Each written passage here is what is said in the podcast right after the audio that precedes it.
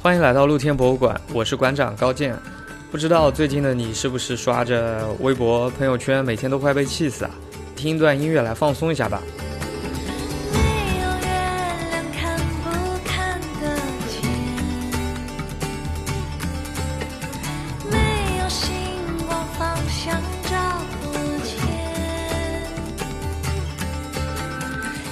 这段音乐呢，来自歌手铁阳，他被称为是美好到令人惊醒的自然灵魂歌者。在他的音乐里呢，你能听到来自世界各地的声音。铁阳一直在行走，他的足迹遍布苏拉威西火山、马来的婆罗洲、亚马逊雨林、玻利维亚高原、安第斯山脉，还有巴塔哥尼亚高原的冰川。从2016年开始呢，铁阳就一直在世界各地用影音、图文持续的记录地球的自然声音，还有人类族群的多元文化。今天呢，就让我们跟随着铁阳和他的音乐，走进亚马逊的雨林里去。呀呀，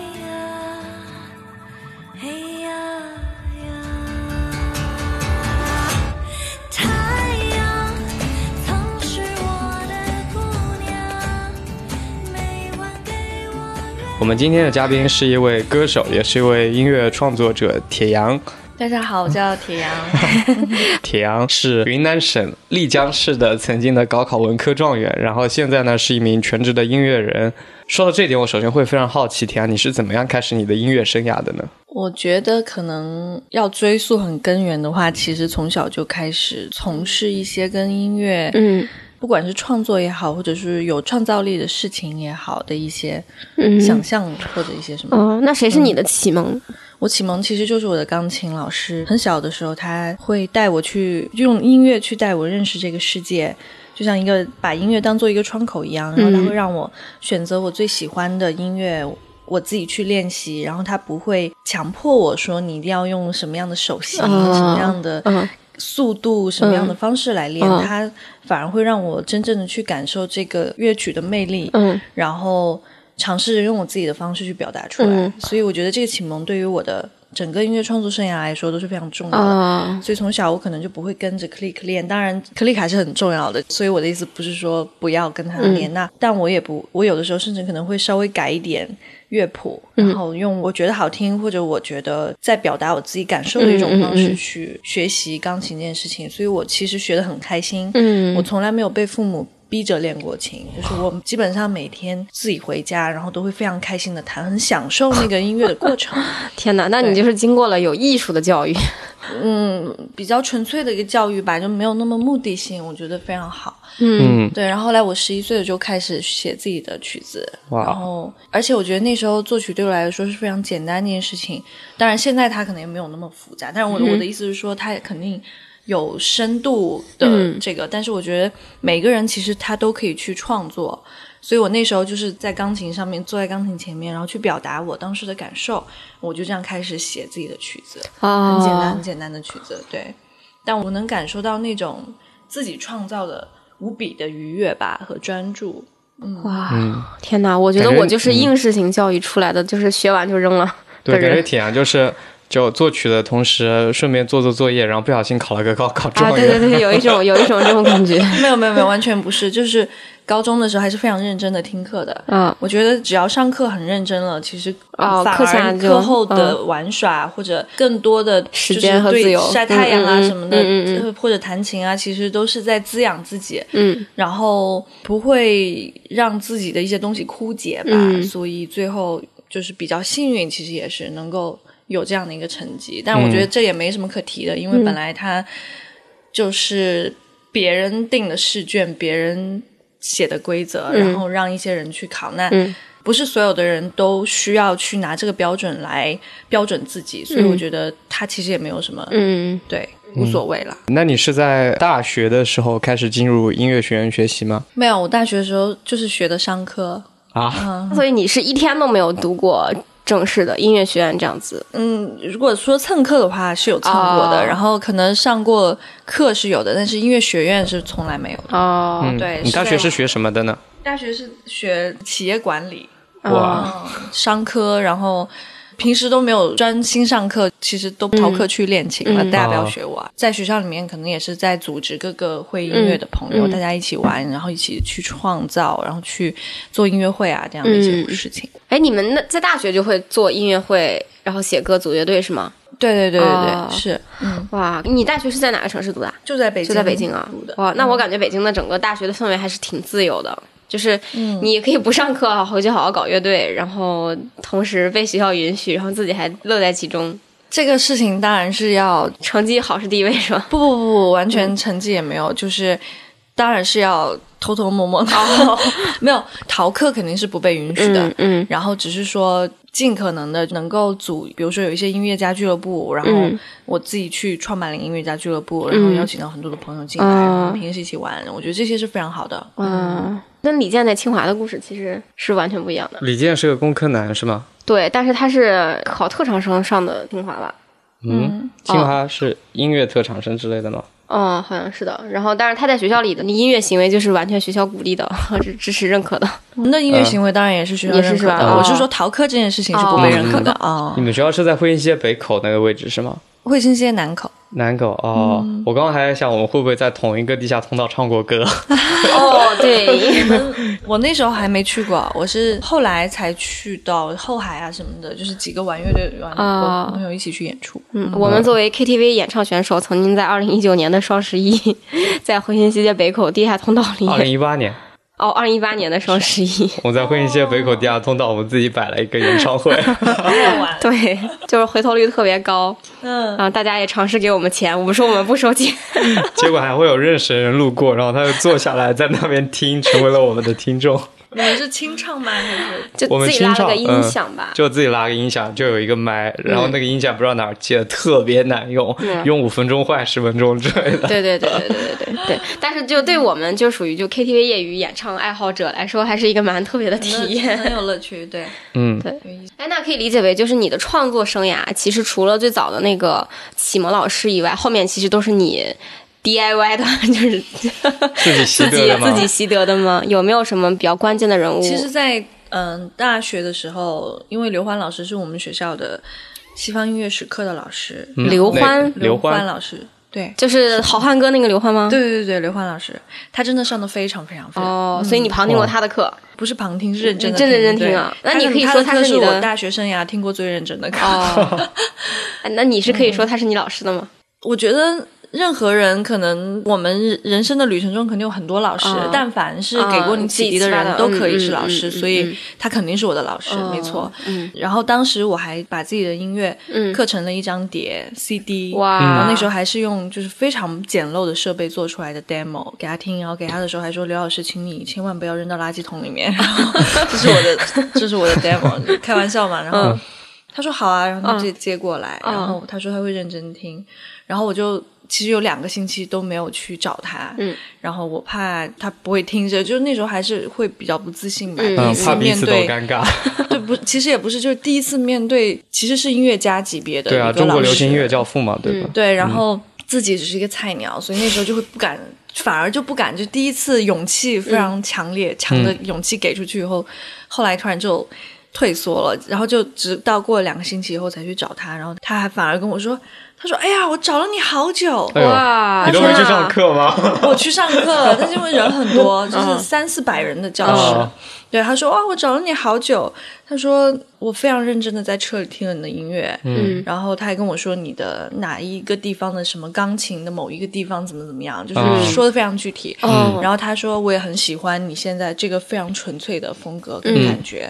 然后当时他也说让我继续可以跟他多多的交流这样子。那反正到后面可能就有一些交流吧，然后可能就他也会跟我说，就是如果你要保持这个纯粹的音乐的创作的话，你还是不要进音乐圈比较好。但我后来还是 转义不身进入音容辞的转身就进了。对，因为我觉得一定要做自己热爱的事情，没有办法，没有其他事情可以嗯让我这么的。对，嗯嗯，这样听起来，你的音乐职业生涯其实，在大学期间还是没有开始。那你是大学毕业之后开始的吗？大学毕业以后，其实也是去工作了几个月。哦，做什么工作？音乐相关吗？没有在企业里面做管理培训生，然后啊，就是那种啊。培养你两年，然后你就会变成高管的哦，就其实还是一个商科生的一个职业路径。对，没错，嗯。然后工作的那九个月里面，很感恩所有企业里朋友的帮助，他们是非常善良的人。嗯。但是可能我一直都有这样的一个愿望在，所以我每天脑袋里面都在重复：我要做音乐，我要做音乐，我要做音乐 这样。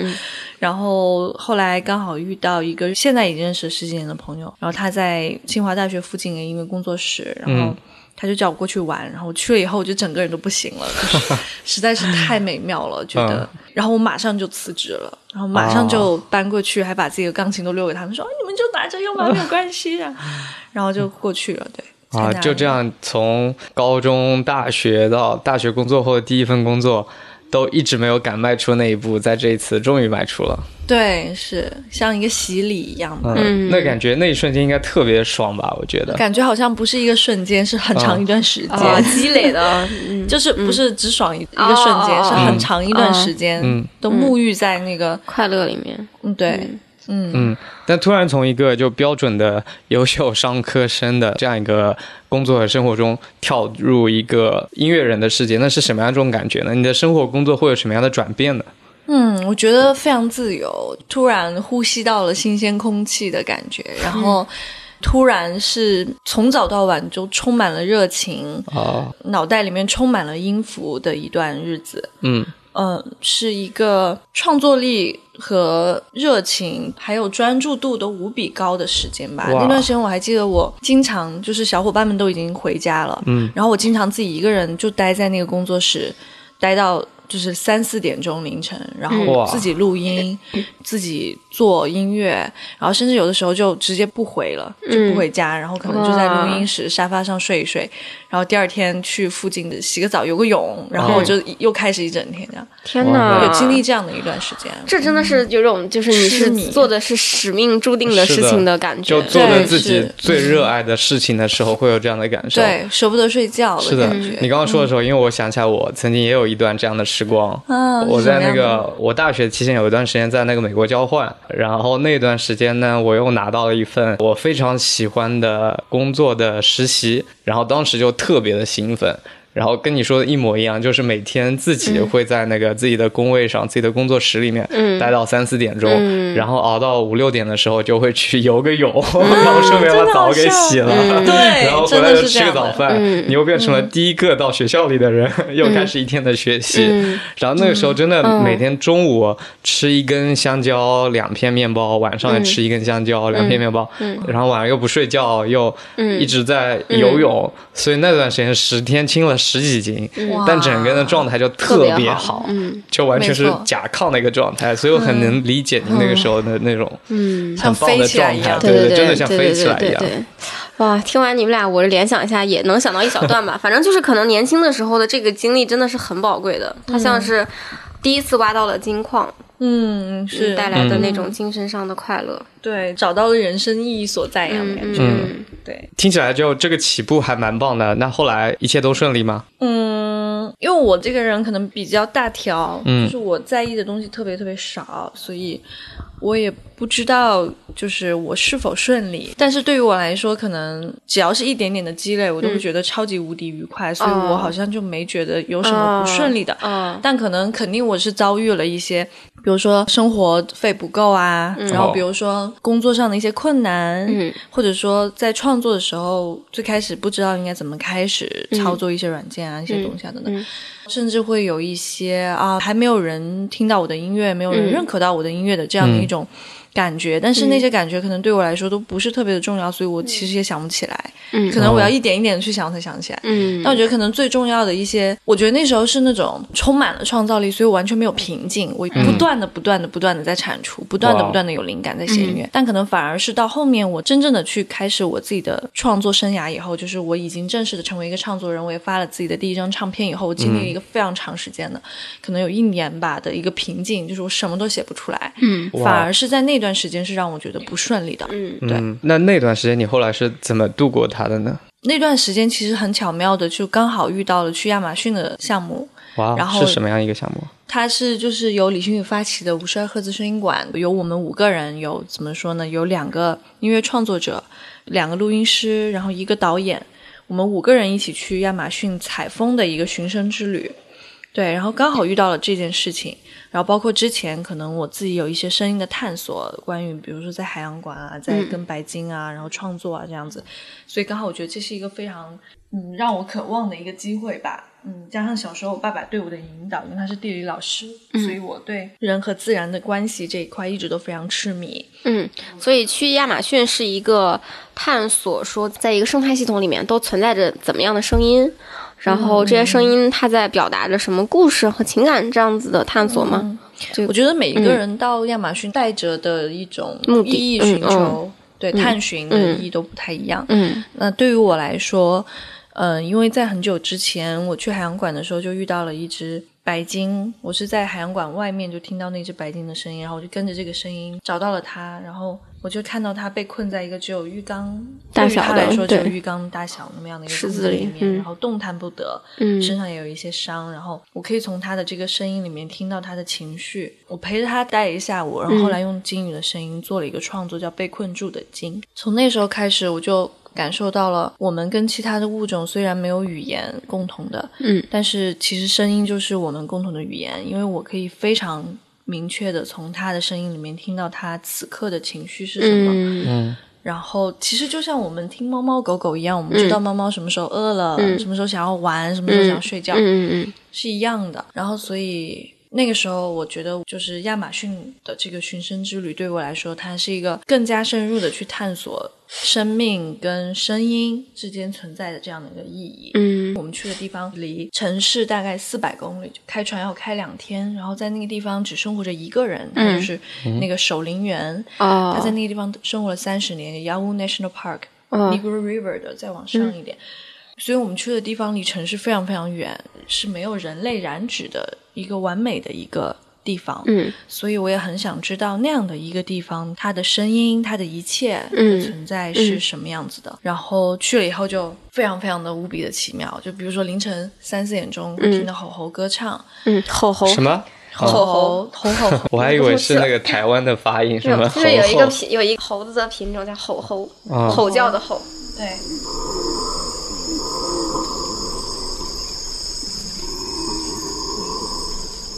他们会排成队唱歌，哇，就是几排七八个、十个人嗯吼吼唱歌，然后比如说树懒的声音，啊，树懒是什么声音啊？树懒的就像哨声一样，就是很高很高的哨声，很长很长，就是像个抛物线一样抛到空中，是慢慢的消失，再抛出一个，慢慢的消失，然后从早到晚就不停的在 repeat 这个声音。然后当时听到这个声音，我们就好奇这个是人吗？然后怎么会有这样的声音？然后后来。我们的向导就说，这个其实是树懒，然后就讲到树懒它是独居的动物嘛，哦。然后，所以其实，在雨林里面，每隔三十多公里，可能只有一只雄树猴懒或者雌树懒生活在那里，它们就生活在树上。然后，每当它们想要交朋友的时候，他们就会发出这个声音。这个声音其实在说、c o m e on, baby, I'm here。嗯啊，因为它需要告诉雌树懒它的位置，所以它要发出一个很长的声音，让雌树懒循着声音能找到它。嗯，那听到这个声音，然后想要交配的雌树懒，他们就会 on the way，但是可能可树懒那么慢，它三十树懒那么公里得爬多少天啊？就是要爬很久嘛，然后所以它每天都会重复，然后直到他啊找到一个他觉得合适的伴侣，他就会停止这个声音，然后可能同时还有其他的 on the way 的这个次数栏可能听到啊他有伴侣了，因为他声音已经停下来，然后就只能又慢慢的回回去是吗？然后我后来读那个我最崇敬的一个科学探险家是 Alexander von Humboldt，然后他在一七九九年的时候去到亚马逊，第一次他去，他在书里面就写说，当时每到凌晨三四点就有吼吼成排的唱歌，嗯，然后我当时特别的惊叹，因为我是二零一六年去的亚马逊，然后同样的吼吼还在唱歌，然后两百多年了，这件事情一直被传承下来，就让我觉得歌唱的这个习俗对。其实是他们的文化了，也许、嗯。因为其实我们的文化也是这样延续下来的嘛。对于他们来说，可能那个就是他们的音乐文化，所以我就开始观察，我就觉得可能好像很多物种都有他们的音乐文化。嗯。就像前两天我还跟去南极十五次的一个我的好朋友，她是中国第一个去南极的女科学家。哇哦，然后我们两个昨天还在一起吃饭，嗯。她就跟我分享她在格陵兰岛的时候录到一千多只狗，就是同时在那里唱歌，狗？各种各种调调，哈士奇就是 就是真的会雪橇犬唱歌吗？雪橇犬是哈士奇啊，嗯，在那里唱歌的一个录音，嗯非常的惊叹，很惊人，真的就像一个大合唱团一样。嗯，然后当地人就说，他们每天早上五六点，反正就是太阳嗯刚出来那会儿。他们都要做这件事情，很有仪式感，所以我就觉得这件事情可能也就是他们的，就是这个部落的 这狗部落的。这个狗部落的一个文化的感觉。而且还我还想到了，其实，在亚马逊里面也是，就是有一种鸟，嗯。它们是最早起床的鸟，他们会叫所有其他的鸟起床。然后它叫的那个叫声也是，它会哒哒哒哒哒哒哒哒哒哒，然后一直这样重复。你听到那个声音，吃虫啊，对啊，起来 真的有吃虫这种感觉。啊！然后它叫完以后呢，就过一会儿，就很多鸟就会一家子一家子的就飞出来了，就是你会一家子看到一家子的飞出来三四只、四五只，然后有只有一只比较天大，其他比较小，就跟着这个画面找虫吃了。这画面好卡通哦，真的很奇妙，真的很奇妙。你们五个人在亚马逊森林这么危险的地方怎么走呢？就想想就觉得很艰难。这一趟旅程，嗯，有当地人陪吗？有我们有向导的，去亚马逊必须要有向导，嗯他才可以进入到那么深的地方。嗯你们的向导是一个什么样的人啊？我们的向导是一个大脚趾头比我们大三倍的，啊，然后头发一年就可以从耳根长到屁股的，然后他的眼力就视觉和他的听觉都无比的遥远，就是比嗯我们要远很多的一个很强壮的土著人。啊，哇，他很久以前是在委内瑞拉那边潜水找钻石，嗯经历了很多枪战。哇然，后因为那边还不太太平嘛，然后后来他觉得这个生活太太波折了可怕了，嗯。他就到了亚马逊雨林，然后在这个地方待了二三十年，作为一个向导。然后他是爬树超快的，就是啊当当当就上去了那种。就我们当时会看到树懒，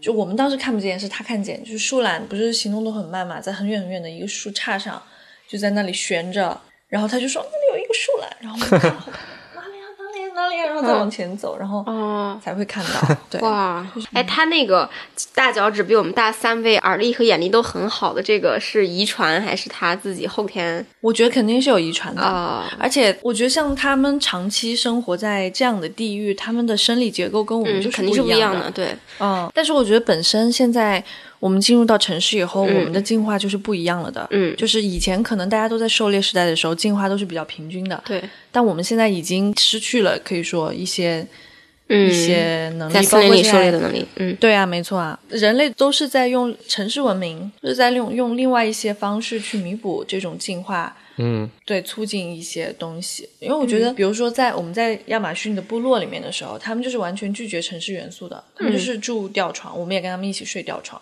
然后就所有的都是土建，然后嗯他们的宠物也是非常奇妙的，就是树懒呀，啊他们水豚鼠，哇，他们有宠物的，啊但他们不是什么狗啊、猫啊哦之类的。然后他们也养鸡，他们把自己用一些草编的东西把鸡给圈起来，对，全部都是手工的。然后他们也是穿草裙，就女人她就是只穿草裙的。然后她肚子都很大，但是其实不是怀孕，她们就是一个生理的特征，嗯可能是是饮食结构的一些。嗯，然后我接触的部落，他们是是水和是森林是河流都是有灵魂的，嗯有精神的，嗯然后，但我们从小的教育是水和树，它是一种资源，我们是可以用的。嗯，我们比较唯物主义。对，所以其实不同的这个文明，因为本身这个文化和这个族群，它跟地球的互动方式不一样，它导致他的整个信仰，他的这个互动方式又不同嘛。然后孩子他其实成长出来，他对这个世界的感受、感知也是不同的。那我觉得这种不同，正是我们需要去吸收的，因为我觉得现在城市文明或者说全球化已经 take 了太多这些东西，然后甚至有的人会觉得城市文明是一种高级文明，但是我并不觉得这些文明有什么可高低之分的，因为。我们如果不去景仰树、景仰树水的话，其实最后遭殃的还是人类自己。那其实我们的对世界的感知能力是有限的。那为什么我们要去否定其他的文明他们对世界的另外一种感知？其实是应该大家去互相吸收。对，这确实是一个还蛮值得思考的话题。对，我觉得这个就是我就想要做地球的声带，因为我有自己的项目叫地球的声带。这是一个持续性进行的项目嘛？大家就是不停的嗯在收集地球的声音，然后在某一种平台上做发布嘛。目前，呃，就是我一个人在各地去收集声音和，其实就是去记录不同地域的自然声响和不同人类的音乐族群文化，因为我对这两块都极大的感兴趣。我觉得我也是想要通过这种方式，能够去帮助或者说表达到自然和其他物种，还有包括不同的人类文明的一些美，一些非常非常有价值，就是值得被看到、被感受到的东西。嗯然后帮助更多的人可以感受到自己跟生命的连接吧。嗯对，然后我觉得这个也是，也许能够微弱的去有一些改变的力量。现在已经采集了哪些地方？现在可能蛮丰富的，嗯就是有比如说印尼的苏拉威西岛北部的一个村子叫 Taraja，嗯他们是庆祝死亡的一个文化，然后有他们的音乐和他们的自然景观这样。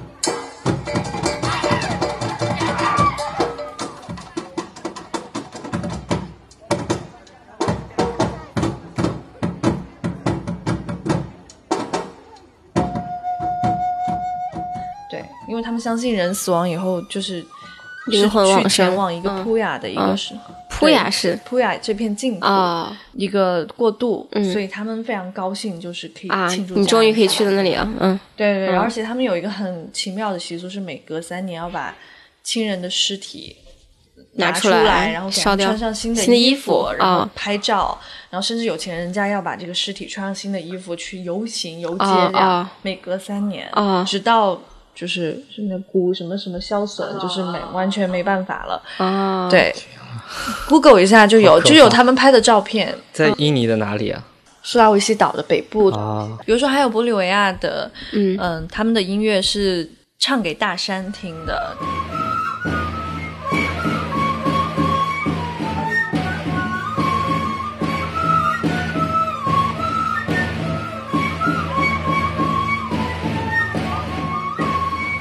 的这个音乐叫伊塔拉克，就伊塔拉克以前是一个玻利维亚的地方，然后后来被荷兰殖民过以后，这个地方就消失了，但是这个音乐留下来了。嗯。然后这个音乐呢，它的唱给大山听的一个内核就是精神嘛，叫做嗯 Akikas。嗯因为他们的地形跟西藏很像，他们的其实整个气候啊，嗯。然后他们的编织物、嗯。他们的艺术图腾，嗯。其实都跟西藏很像，我觉得很奇妙。嗯，然后他们就是会在那个大山里面，可能呃一个 group 就好几十人，然后就拿着一个大鼓，然后一个 securis，securis 有点像我们的排箫，就是风就可以奏响的音乐啊。一排那个嗯吹的那个嗯。Sikuris，、嗯。然后拿一个笛子，嗯。对，然后就奏音乐给大山听，嗯。然后就是祈福你要保佑我们啊，嗯。我们很感谢你啊之类的，嗯。到现在都有这个习俗。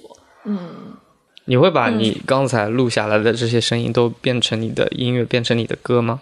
我不会这样子做，嗯因为我更愿意去尊重他们本来的样子。嗯我觉得有一些东西可以结合，有一些我觉得原来的样子才是最好的。像以前可能有一个晨曦的海豚恋人，里面就有在亚马逊录的声音。嗯然后像这一次的太阳以东，月亮以西，嗯，这是你的新专辑里的歌是吗？嗯对对对。然后它的最开始就是我在巴厘岛录的，他们向太阳祈福，在坐在海边，然后哦。所有人就是几百号人就哦。冲着太阳去 pray 的一个嗯声音在里面。嗯。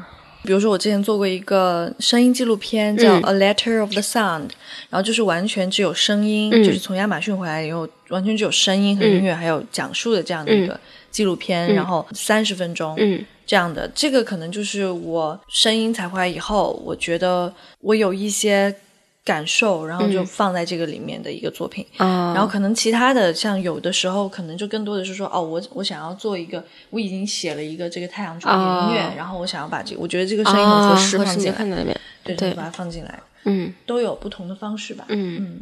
你是一个自然系的音乐创作者，嗯，是？吧？就是你有很多灵感或者能量是从自然中获得的，嗯，然后你的作品也在很大的反映自然所带给你的快乐，是吗？嗯。嗯。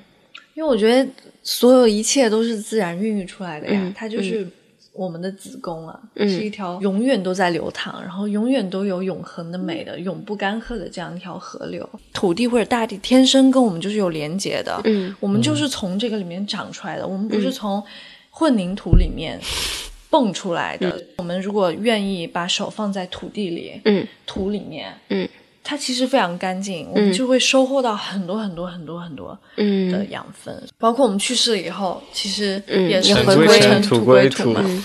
对呀、然后这一切其实我觉得万物合一吧，嗯就是 no separation，unite and being one。嗯万物合一，它也是我在地球的生态里面一直，或者说我此生，我觉得这我这辈子可能就想要做这一件事情，就是能够一直一直一直的以我所有的言行，然后去表达、去呈现、去连接，或者重新回归跟自然的嗯一个关系。嗯我觉得这可能就是我觉得我这渺小的生命能短暂的能用完成的，不不是完成，就是嗯致力于的一件事情。感觉这跟你当时想要学新能源 做出发点是一样的，出发点是一样的大家。走上不同的 track。对我像我我就就去研究 如何把垃圾烧得更干净。哦，那个很好，非常实际啊！我觉得艺术和科学是世界前行的两只大脚。啊我觉得音乐真的是最能够连接我们共鸣的一个情感的一些东西，嗯包括可能比如说我如果跟朋友说啊拒绝羊毛制品，然后拒绝象牙什么的，我会觉得嗯太空洞了就是非常硬。然后，嗯但是当你跟他分享，你看你从这个音乐里面听到像有多么的美，这个生命有多么美好啊，嗯他们多么的 innocent 的时候，你就觉得。啊，然后对方感受到这种美，其实它是共振的，嗯因为我觉得百分之九十八的人类，他们的同理心是非常强强的。对，我觉得就比如说要说服别人或告诉大家这样一个呃观点的时候，还是得晓之以情，动之以理嘛。但我们在现实生活中做的更多的事情就是动之以理，我们会用讲道理的方式，就其实是一种很直男的方式。对。对，让他们感受到美，而不是让他们感受到拒绝、嗯。恐惧或者一些强迫。嗯嗯，我觉得这也是人的本能。我觉得我们都是更加崇尚爱的，而不是恐惧。所以你的你今年的新专辑会比较核心的围绕这个话题去讲述你的感受嗯和你认为可以动人的东西吗？嗯嗯我觉得每一次创作的出发点肯定都是基于自己对这些美的感受的，但是到达听众的时候，每个人感受到的都不一样。对对对然后我不会觉得说我的专辑它有一个中心思想，啊嗯所以我其实是更多的是比较 open 的去分享。我觉得音乐它就是很美好的一种陪伴吧。嗯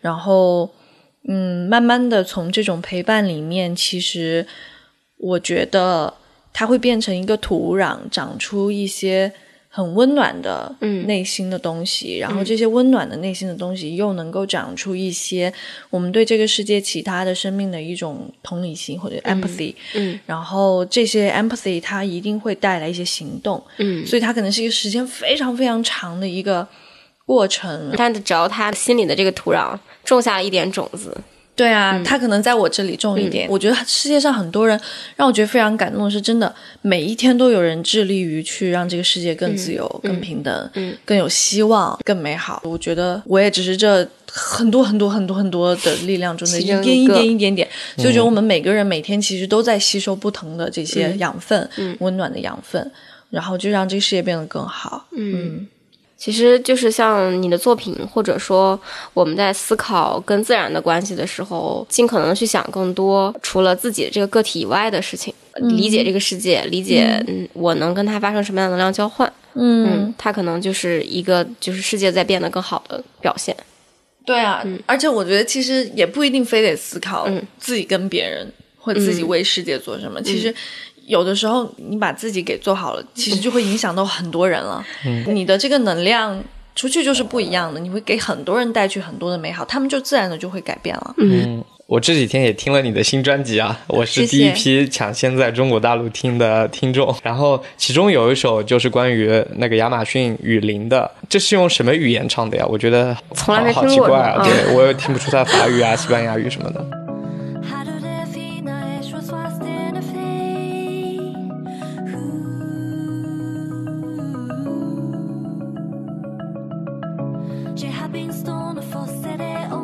那个语言在这个世界上不存在，它是我自己发明的语言。那你在唱什么呢？我其实没有想要唱什么，因为我觉得嗯，苏亚人他是一个非常爱唱歌的部落，他们是生活在亚马逊雨林里的，嗯。然后他们常年的一个一言一行的表达，或者说生活中大部分的表达，他们都会嗯用唱歌来表达。有一本书叫《苏亚人为什么爱歌唱》，这个书是一个民族乐学家，美国的 Antony，他去了亚马逊三十多年，嗯。然后所写出来的一本书。啊。然后我当时去完亚马逊以后，我回来看了这本书，我觉得超级感动，所以我就写了这样的一个曲子。我觉得它一定不能有一个特别的语言，因为我觉得音乐它就是一个非常原始的表达，所以我就觉得没有语言的时候，反而找到了一种统一性，啊，就所有人都可以理解。对，就是嗯没有语言的时候，反而是我们的生命的一种，在这个音乐里面的一种共振。嗯所以我觉得它一定就是只是一个哼唱，它没有什么特殊的语言嗯存在。嗯现在专辑发行的第一部曲有三首歌，《太阳移动，月亮以西》、苏亚人、风起了。我先把这三首歌拿到亚马逊，跟一个部落的人分享，他听不懂中文，他听到了苏亚人，哎。就是我觉得是这样的一种感觉，他可能听另外两个就觉得这是有语言的，然后看歌词也是有非常嗯就有天然的鸿沟的。如果说用某一种特定语言来进行表达的话，天然它就会默许为使用这种语言的人才能够听得懂。嗯但是你用了一种就是它不存在于这个世界上的语言，你希望你表达的是一种所有人都能听懂的自由。对，没错，嗯因为我觉得我们在听音乐的时候，但凡是这个 language 的人，他其实都会去注意歌词本身，嗯然后。但是当发现这个 language 它因为不存在嘛，其实不属于任何一个人的时候，其实这个音乐就属于大家了，就是这样的一种感觉吧。我觉得我可能当时创作的时候也没有想这么多，而且可能刚才好的好多想法都是你们提问了以后我才开始想的，就才开始思考。我其实最开始就是觉得我不会用特定的语言来写这首歌而已，嗯就这么简单。我觉得我们其实可以邀请听众也一起来参与这个实验，就大家都可以来听一听这首歌，然后可以在这段音频或者公众号推文的留言的部分写下你听到的感受，对你听到了什么东西。嗯，我们可以来看一看大家不同的人听到的感受会有什么样的差异。我还记得我有一本书，那本书其实是一个好像是一九几几年的一个人，然后他用一种新的语言，然后还有画去表达一个完全可以说是他创造出来的，或者说是有可能他真的去到了某一个星球，他的灵魂，然后的一个完全不一样的世界。他描述的那个世界的人类跟我们长得不一样，然后。嗯，语言它就全都是那种圈圈啊什么，就是一个外星文明。然后他们那个地方的呃树里面会生出小树，就是大树里面像怀孕了一样，那个小树会在树里，在会在树里，会在树里这样。然后吃东西的方式，然后还有所有的这些都不一样，就是另外一个。我觉得那个就很有趣。我看的时候我就觉得也是看不懂，但是我就反而就会更有想象力吧，可能就会自己去发挥一个想象力，一个故事出来。自己去做解读。对啊，嗯是你的新专辑会在 QQ 音乐上面做独家的嗯，播放是吗？嗯，大陆是腾讯音乐，就是 QQ 音乐、酷我、酷狗、Sing 这几个，但是 video music video 可能在二月和三月的时候会发在其他的平台，然后一月、二月、三月会各发一部分。如果是有在海外的朋友的话，嗯，在 Spotify、Apple Music、iTunes、KKBox 等等等等，所有的这些，还有包括 YouTube Music 都可以，Line Music 都可以听到我的音乐。嗯嗯好呀，然后关于铁阳提到的这些美妙的故事，大家也可以在铁阳的微博上面看到更多的分享。嗯。嗯，那我们今天的这期节目就录制到这里，非常感谢谢铁阳，谢谢铁阳。谢谢谢大家聆听，嗯，拜拜。拜拜。拜拜。